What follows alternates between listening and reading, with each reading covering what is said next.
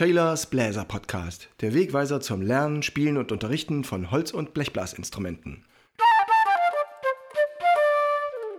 Hallo und herzlich willkommen, liebe Bläserfreunde, zur Folge Nummer 24. Wir sprechen heute über Blockflöte und Querflöte und es gibt ein paar Tipps, wie ihr da auf diesen Instrumenten im, mit stärkerem Effekt laut und leise spielen könnt. Wir beginnen mit dem Bläserreim zu Folge 24. Die Flöten ringen sanft um Gunst sie nicht auf laute Töne zielen. Das Laut und Leise ist die Kunst, auch durch Gedankenkraft zu suggerieren. Hast du den Plan dazu noch nicht so ganz? Ich empfehle dir Podcast Folge 24. Ich möchte erst noch einmal etwas sagen zur letzten Folge. Da habt ihr den, Inhaltsübersicht zum Podcast gehört eine Vorschau zu den Folgen, die noch kommen und eine Rückschau zu den elf Folgen, die davor gewesen sind. Und ich habe das Stück gespielt Close to the Sun.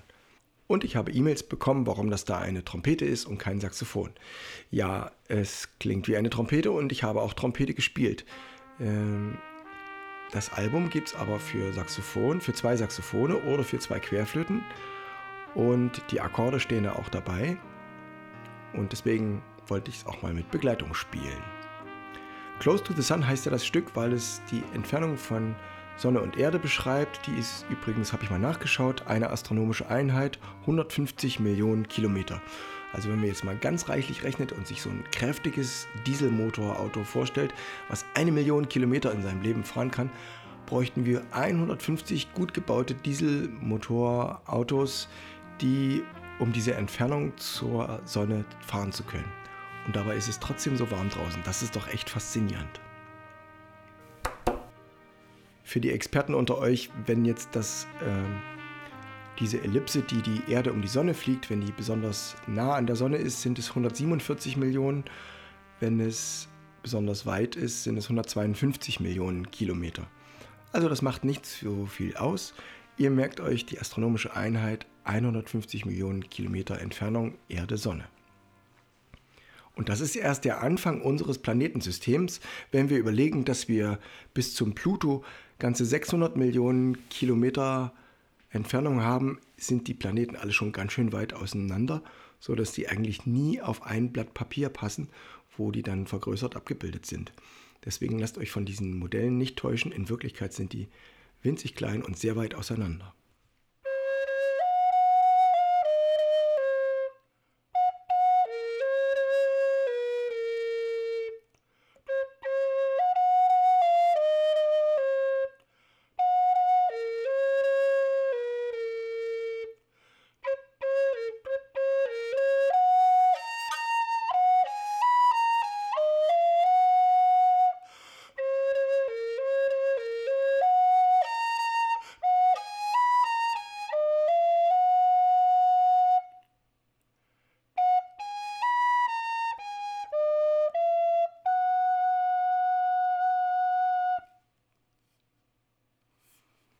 Es dunkelt schon in der Heide.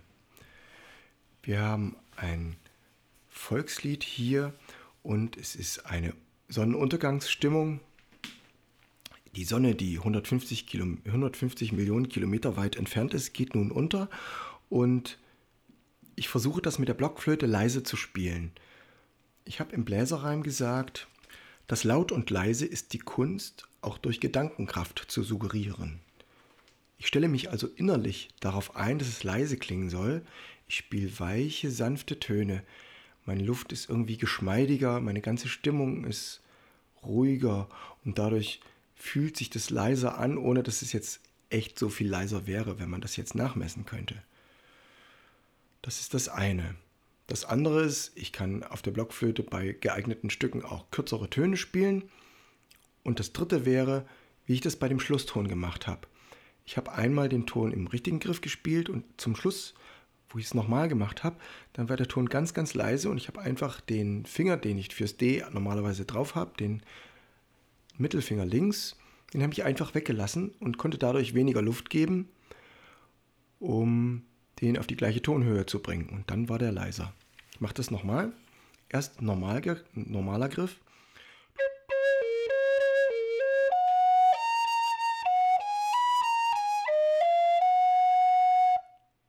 Jetzt mit Hilfsgriff den letzten Ton.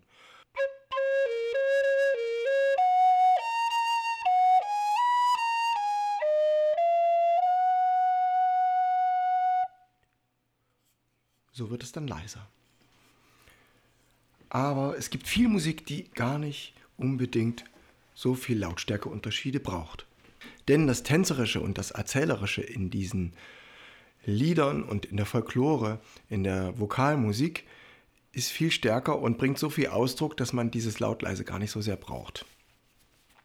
Das sehen wir auch an den Instrumenten, zum Beispiel das Cembalo, das kann immer nur gleich laut spielen, die Orgel kann immer nur gleich laut spielen, jeden Ton.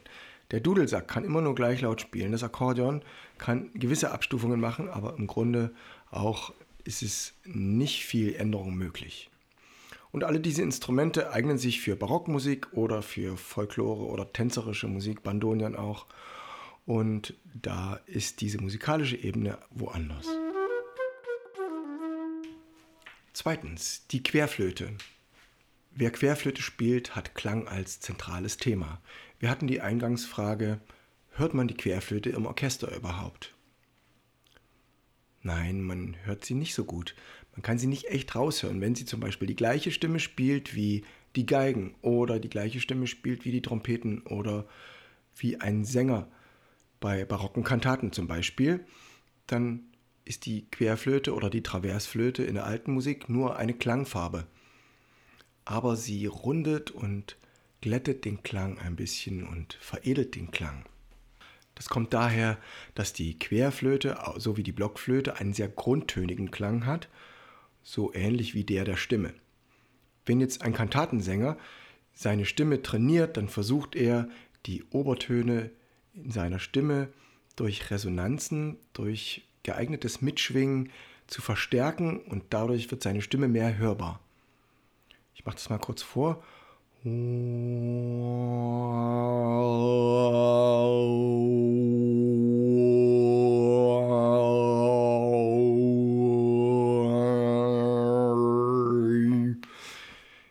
Merkt also, der Ton ist immer gleich. Am Anfang habe ich dumpf gesungen und dann nach und nach habe ich meinen Gaumen und meinen Rachen verändert und zum Schluss auch meine Nase, beziehungsweise die Zungenstellung, sodass der Klang in die Nase gehen kann und jedes Mal kommen andere Obertöne dazu.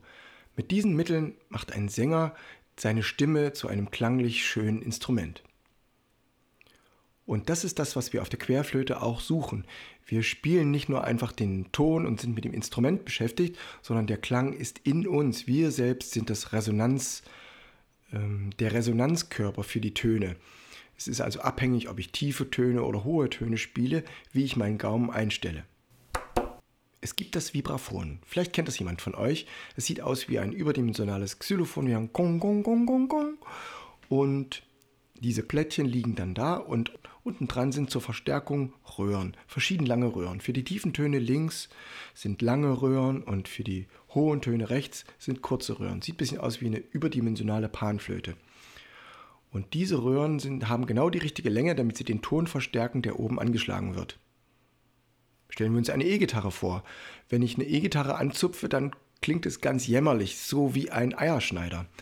Man braucht den Verstärker, denn es gibt keine eigene Resonanz. Habe ich dagegen eine akustische Gitarre mit dem Ahornholz und mit dem Fichtenholz der Decke und einen Resonanzkörper, die Zarge drumherum, dann gibt die Volumen und Kraft, worin sich die Wellen hin und her schwingen können und sich aufschwingen. Vor mir steht ein Cembalo, das hat einen tiefen Hohlraum in sich. Oben ist im Resonanzboden die Rosette, ein Klangloch, wohin die Töne rein und herausgehen können und sich darin verfangen und verstärken.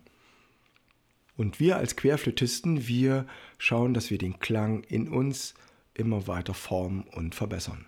Ich danke euch für die Folge heute, dass ihr wieder eingeschaltet habt. Verbreitet es weiter und schreibt mir eine E-Mail, wenn ihr Fragen habt. Und ich sage euch noch, was als nächstes kommen kann. Nächste Woche hört ihr eine Folge über die Trompete, wie sie die Verwechslungsgefahr zwischen den höheren Tönen über dem C2 ein bisschen abmildern kann. Ich verabschiede mich mit dem Bläserreim zu Folge 24. Die Flöten ringen sanft um Gunst, sie nicht auf laute Töne zielen. Das Laut und Leise ist die Kunst, auch durch Gedankenkraft zu suggerieren. Hast du den Plan dazu noch nicht so ganz? Ich empfehle dir Podcast Folge 24.